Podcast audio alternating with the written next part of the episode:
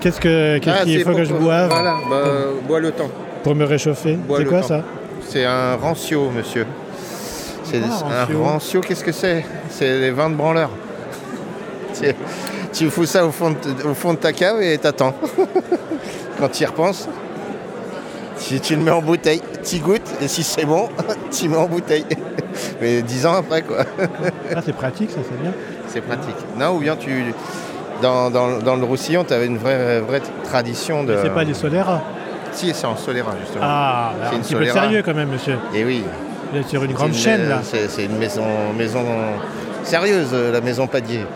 Non, non, là, on, on attend, mais oui, on, on l'observe quand même. Et quand, quand, tu vois, il y a, y a une base, c'est un gros tonneau de 600 litres et, le, et un plus petit en haut de 100.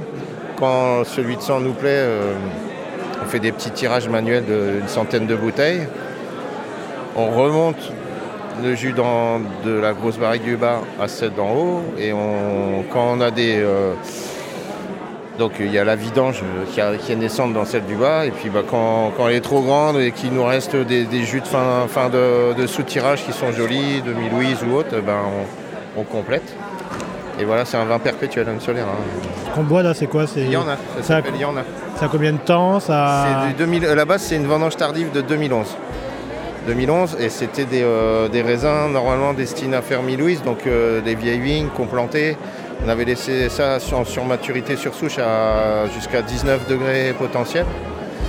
Et puis voilà, avec le temps, on le laisse euh, s'oxyder, on le rajeunit. Le- le- c'est un, un EHPAD à petite, euh, petite échelle. C'est bien vendeur. Ah, c'est EHPAD, euh, EHPADier. c'est- EHPADier. Voilà. Autre cuvée. là,